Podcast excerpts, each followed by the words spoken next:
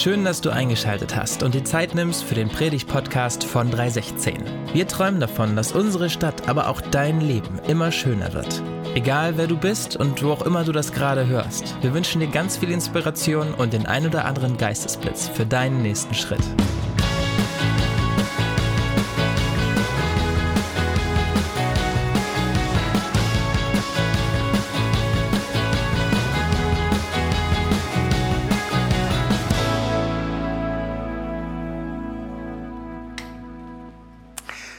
Was war das beste Essen, das du je gegessen hast? Ja, der perfekte Abend, das perfekte Dinner, wo du sagst, wow, sowas Gutes habe ich ja noch nie gegessen. Das war eine Geschmacksexplosion, ein Gaumenschmeichler, ja, das perfekte Dinner schlechthin. Apropos schlechtes Dinner, ich bin ja so ein bisschen ein Heavy-User, was so Kochsendungen angeht im Fernsehen. Ja, perfekte Dinner, ja, wann immer das geht, gucke ich das. Oder auch irgendwelche anderen Kochsendungen oder Kochformate. Äh, von The Taste über Kitchen Impossible, die Ernährungsdocs. Hensler und Melzer liefern ab, Küchenschlacht, Ready to Beef. Äh, ich finde das irgendwie total unterhaltsam. Ähm, und Henslers schnelle Nummer, das feiern mein Sohn Linus und ich gerade ganz besonders.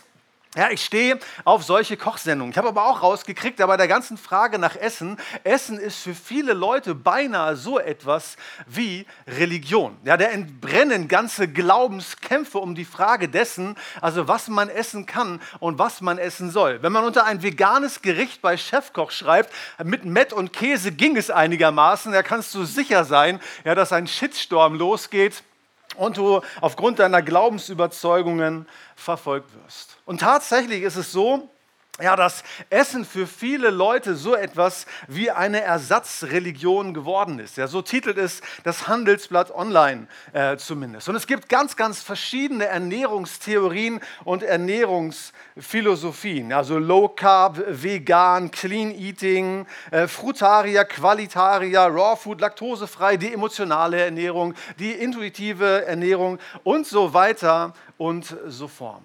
Ja, Essen ist beinahe so etwas wie eine Religion geworden. Aber Essen ist eigentlich keine Religion. Essen sollte nicht dazu da sein, um eine Religion zu sein.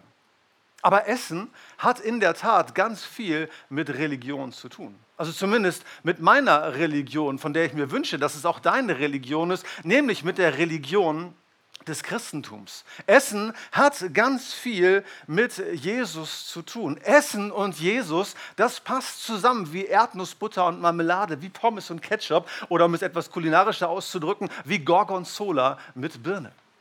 Ja, Essen und Religion, beziehungsweise Essen und Jesus, ja, kann man nicht voneinander ähm, trennen. Guckt auch mit mir in die Bibel, kein Kochrezept, aber in die Bibel, aus Matthäus 9, ähm, hier heißt es in den Versen 9 bis 13 wie folgt.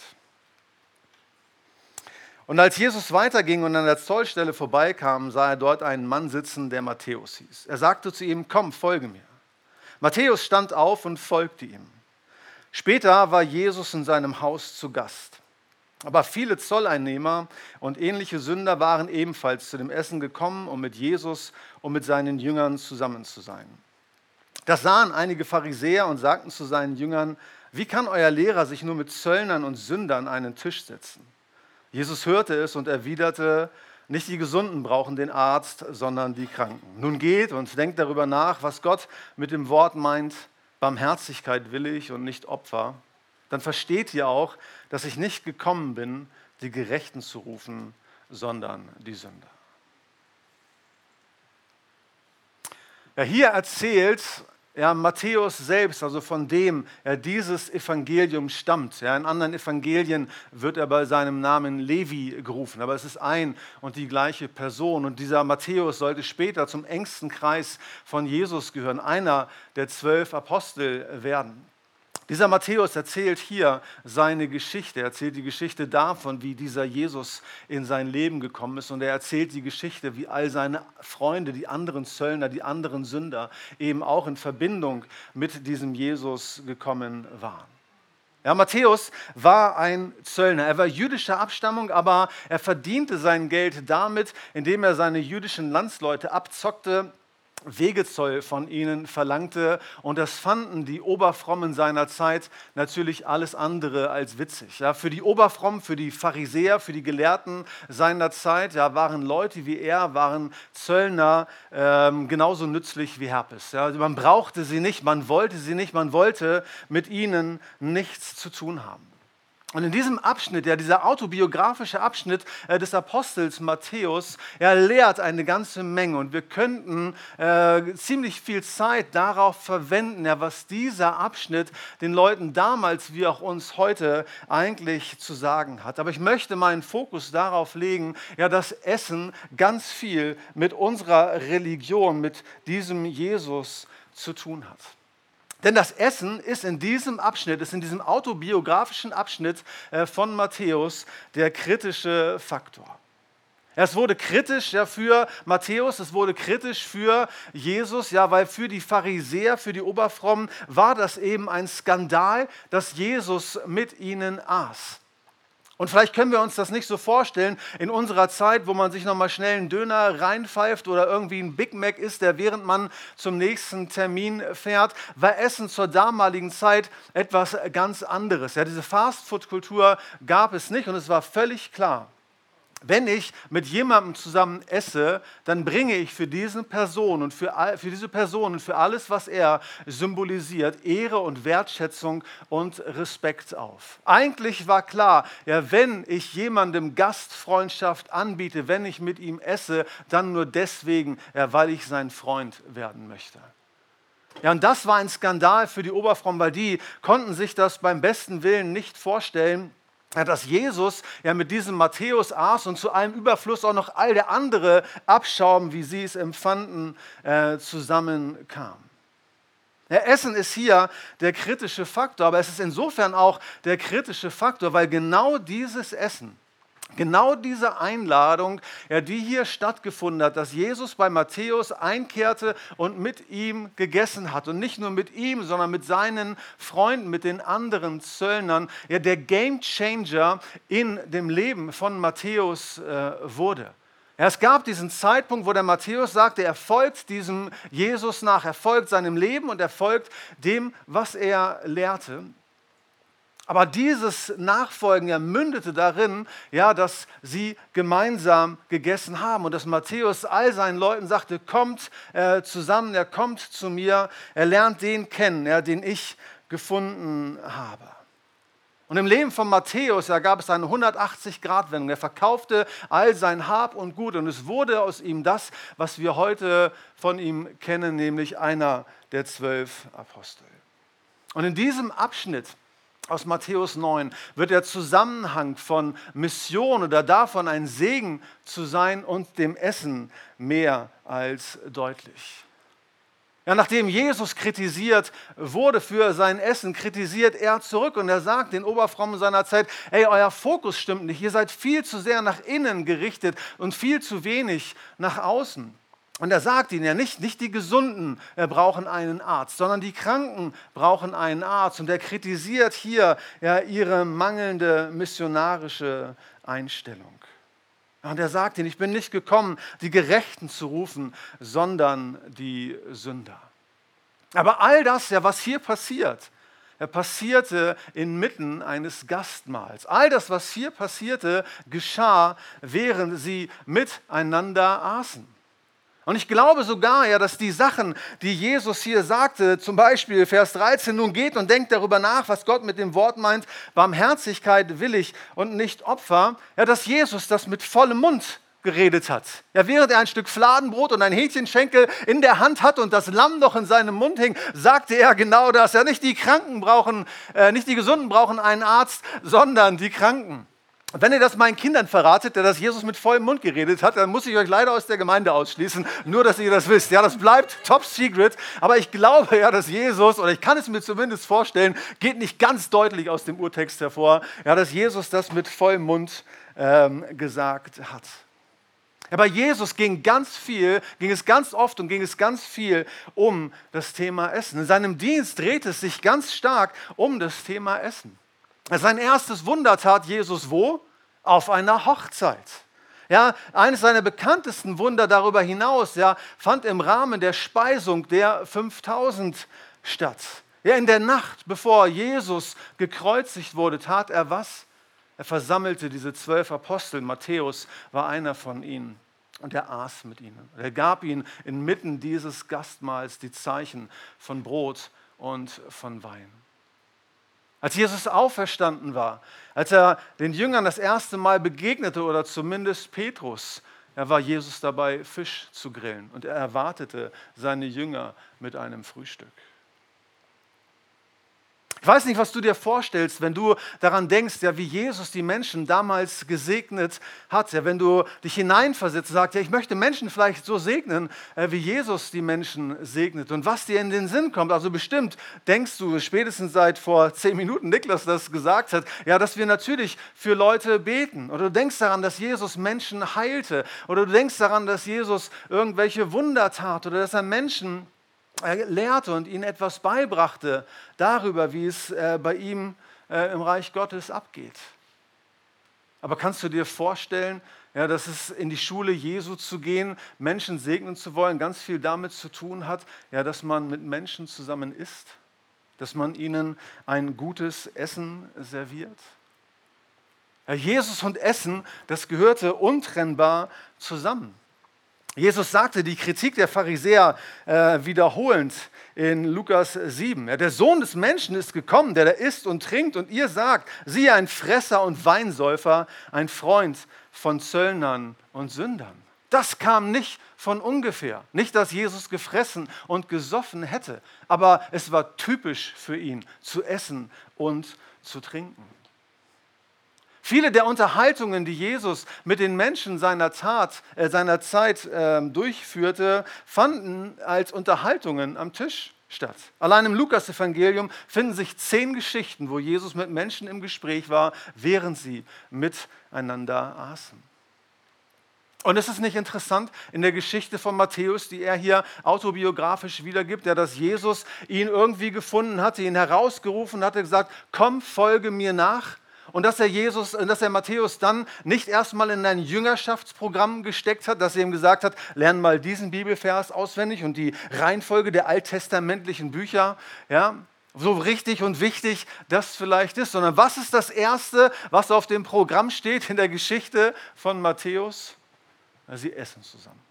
Jesus lädt sich bei Matthäus ein und sie essen zusammen. Übrigens war das damals Ausdruck der Gastfreundschaft. Ja, das ist bis heute Teil orientalischer Gastfreundschaft. Ja, dass man nicht einlädt, sondern man kommt und geht äh, zu jemandem. Das ist Gastfreundschaft. Andere Länder, andere Sitten muss man nicht verstehen, könnt ihr mir aber glauben. Also was Jesus hier tut, ist nichts anderes als Gastfreundschaft leben. In unserem Wunsch als Gesegnete ein Segen zu sein ja, für die Menschen in unserer Stadt, ja, für die Leute in unserem Stadtteil, in der Nachbarschaft. Ja, da starten wir mit Gebet. Keine Frage. Und Niklas hat uns gerade erzählt, ja, was, was man davon hat, was dabei passieren kann. Tommy hat letzte Woche gesagt, ja, Teil dieser Segnestrategie ist, dass wir Leuten erstmal zuhören. Und das Dritte, um was es heute geht, ja, wie wir Menschen segnen, ist was? Ist gutes Essen. Es ist gutes Essen. Oder man könnte auch sagen, Gastfreundschaft. Und ich habe gedacht, hey, das ist beyond my wildest dreams. Also ich war schon immer ein guter Esser, ja, gar keine Frage. Essen ist meine Leidenschaft. Ja, ich gucke wirklich jedes Kochformat, was ich irgendwie sehen kann. Und auf einmal wird Essen hier bei Jesus ja zu einer Strategie. Es ist ein geistlicher Dienst. Ja, ich habe die Gabe des Essens. Ja, das habe ich für mich erkannt und es hat mich so gesegnet in der Vorbereitung. Und Spaß beiseite. Ja, gutes Essen ist tatsächlich etwas, ja, das wir lernen, was wir lernen können, was wir lernen dürfen, wenn wir in die Schule von Jesus gehen. Wenn wir lernen wollen, ein Segen für andere Menschen zu sein. Im Übrigen, ja, um mal den Zusammenhang herzustellen zum Zuhören. Es sind doch oft genau diese Essen, es sind doch genau oft diese perfekten Dinners, an die ihr euch vielleicht erinnert habt. Es sind doch nicht die Essen, ja, wo wir nur für uns alleine gekocht haben, sondern die Geschichten, die uns hoffentlich einfallen, sind die von einem fabelhaften Essen, aber in fabelhafter Gemeinschaft. Und vielleicht sogar in Gemeinschaft von Leuten, ja, denen wir abgespürt haben, dass es ihnen um uns ging, dass es ihnen darum ging, ja uns wirklich zuhören zu wollen, oder? Es war das Essen. Es war gutes Essen, es war Gastfreundschaft.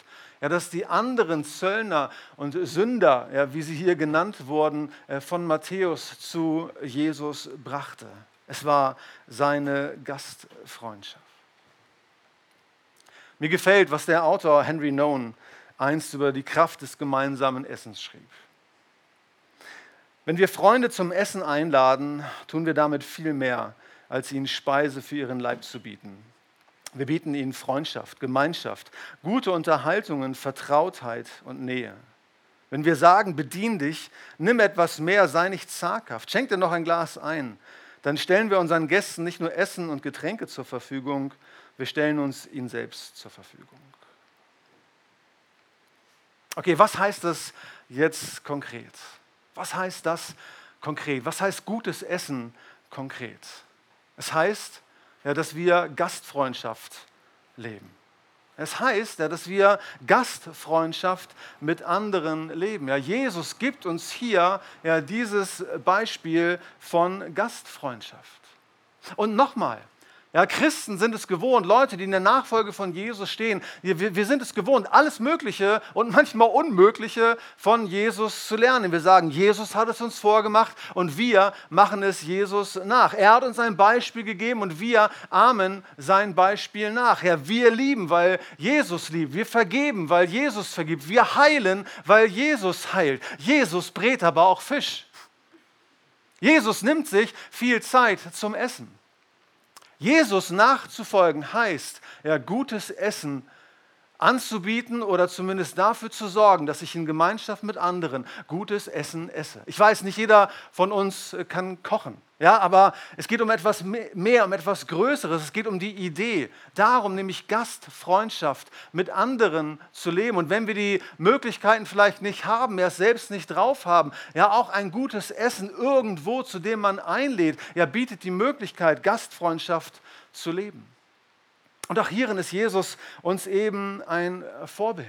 Er ist ein Vorbild ganz besonders als äh, orientalisch geprägter Mensch. Im Orient ist die Gastfreundschaft nochmal ein ganz anderer Schnack ähm, als bei uns.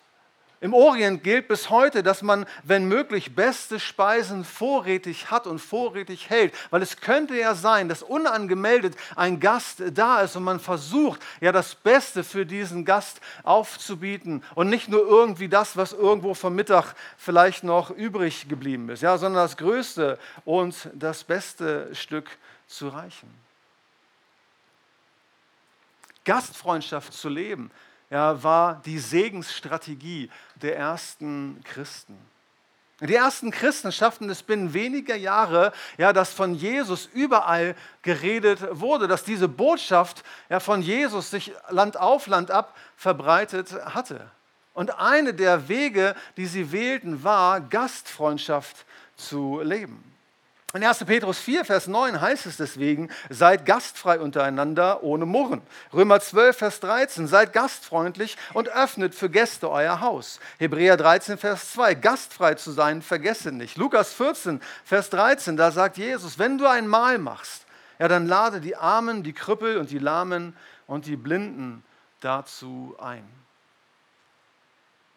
Es ist die Erinnerung daran, ja, dass wir Gastfreundschaft ähm, leben und dass wir Leute dadurch segnen, indem wir gastfreundlich sind. Ich fand es bemerkenswert festzustellen, dass Leitende in der Kirche, Leitende unter Christen, ja alle möglichen Qualifikationen und Qualitäten äh, mit sich bringen sollten. Man kann mal in den Titusbrief oder in die Timotheusbriefe hineingucken und man äh, stellt dann fest, ja, dass die Leitenden in der Gemeinde diszipliniert sein sollten, gut mit Alkohol, Geld und ihrer Sexualität und Partnerschaft umgehen könnten. Ja, aber in jeder Aufzählung, das war bemerkenswert, hieß es, dass sie gastfrei, dass sie gastfreundlich äh, sein sollten als ein ganz, ganz wichtiges Kriterium. Und weißt du, gutes Essen und Gastfreundschaft zu leben, ja, ist durchaus geistlich.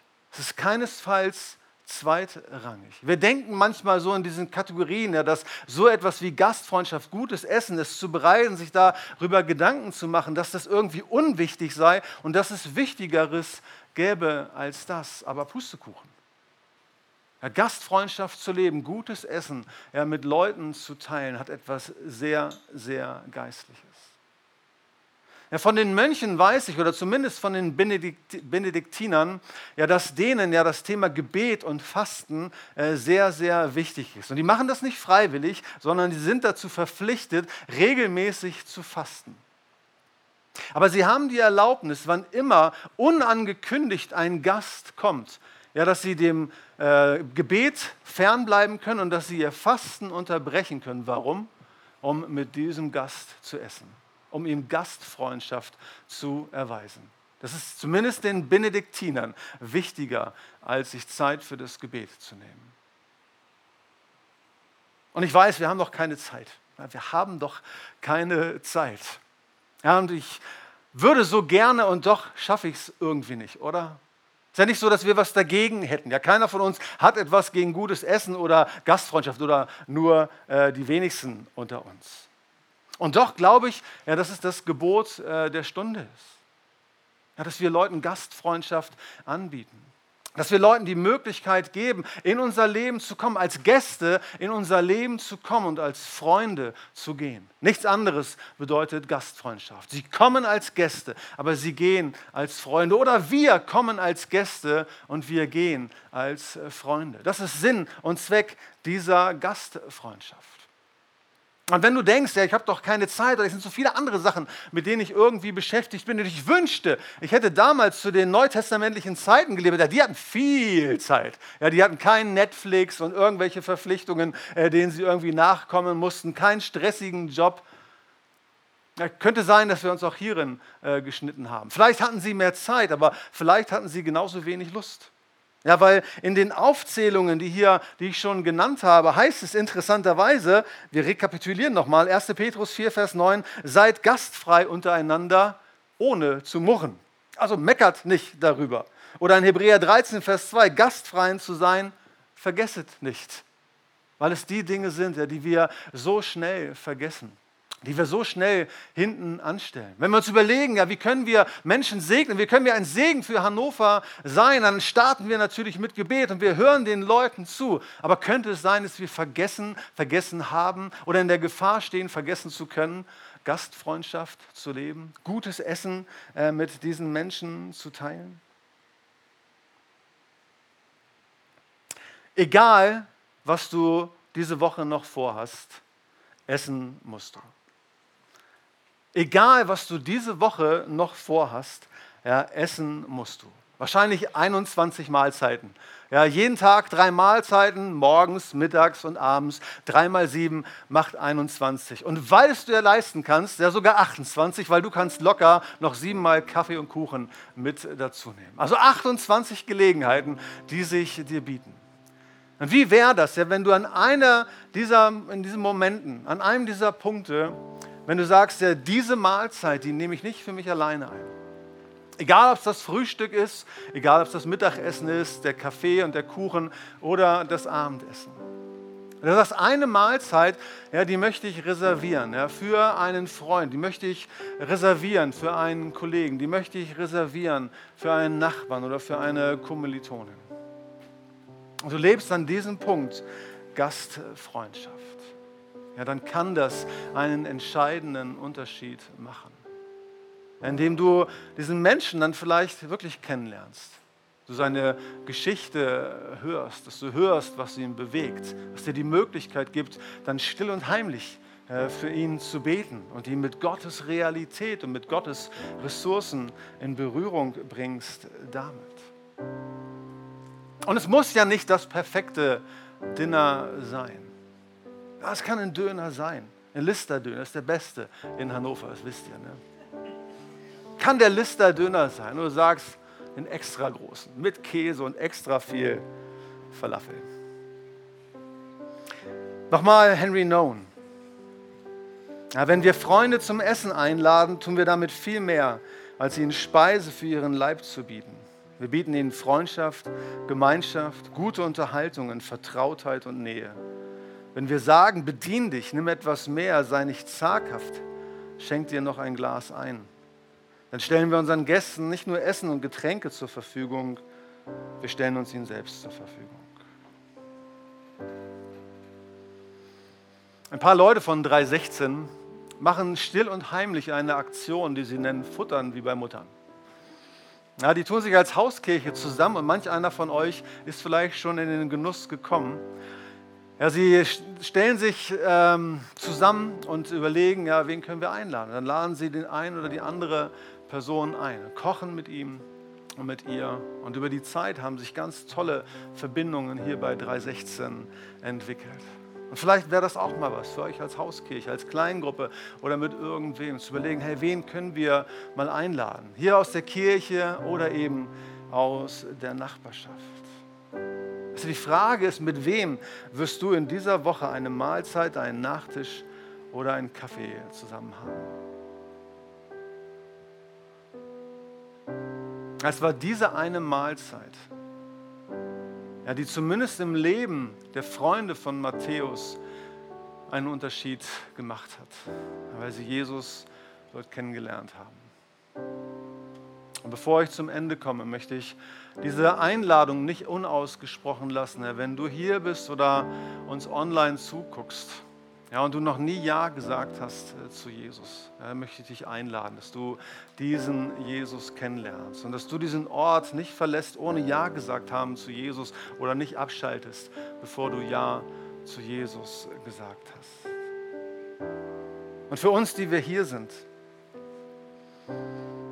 für all die, ja, die schon einmal Ja gesagt haben zu Jesus, ja, die die Erfahrung gemacht haben dieses neuen Bundes, ja, dass Jesus ein neues Leben gibt, einen Neuanfang schafft und er uns mit seiner Gnade und mit seiner Güte überschüttet.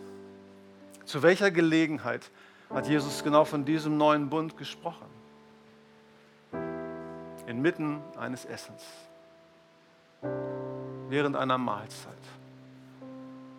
Am Abend, ja, bevor Jesus am Kreuz für unsere Schuld und Sünden gestorben ist. Er hat da seine zwölf engsten Vertrauten äh, versammelt. Ja, und während sie miteinander gegessen haben, ja, nahm Jesus plötzlich ein Stück Brot. Und er sagte, das ist mein Leib, der für euch gebrochen wird. Und er nahm einen Becher voll mit Wein. Er sagte, das ist das Blut des neuen Bundes, das vergossen wird damit eure Sünden getilgt werden und ihr einen Neuanfang mit Gott machen könnt.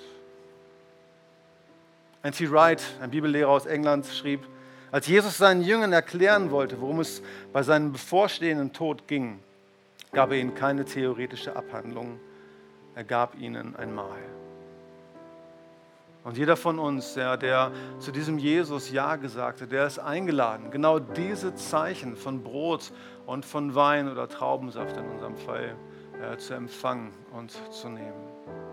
Und es ist die Erinnerung daran, ja, dass Jesus Teil unserer Geschichte wurde.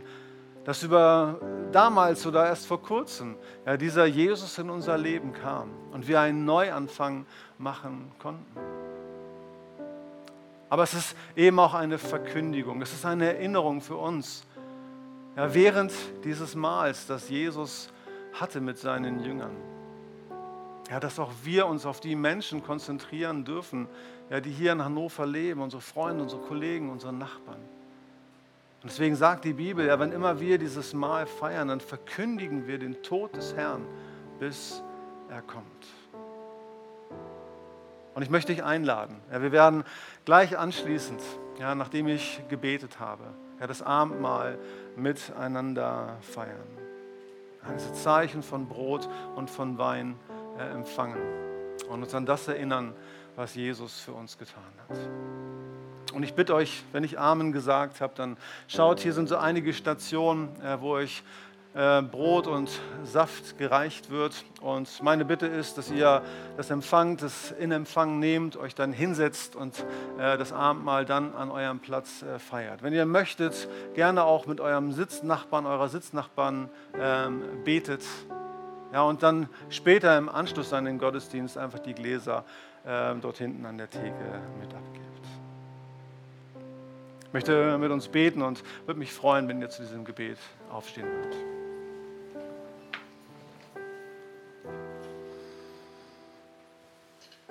Jesus, ich danke dir, Herr, dass du dich hingegeben hast, dass du deinen Leib hast brechen lassen, dass du dein Blut vergossen hast. Und ich danke dir für den Neuanfang, Herr, den wir dadurch machen können. Einmalig, erstmalig oder immer wieder. Und ich danke dir, Gott, Herr, dass du durch die Kraft deines Heiligen Geistes hier anwesend bist. Und ich bete Gott, Herr, dass du uns diese Zeichen segnest. Herr, dass sie Erinnerung für uns sind, Herr, für das, was du getan hast, dass sie uns Speise sind, dass sie uns Kraft sind. Dass sie uns auch Kraft sind, Herr, als ein Segen in die Stadt hineinzugehen, als ein Segen in die Stadt hineinzuwirken und für die Menschen da zu sein.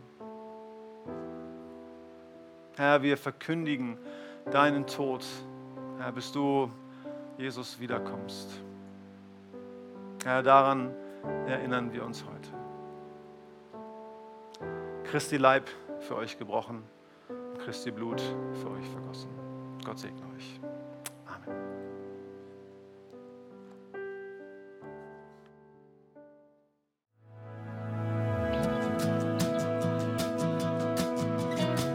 Vielen Dank fürs Zuhören.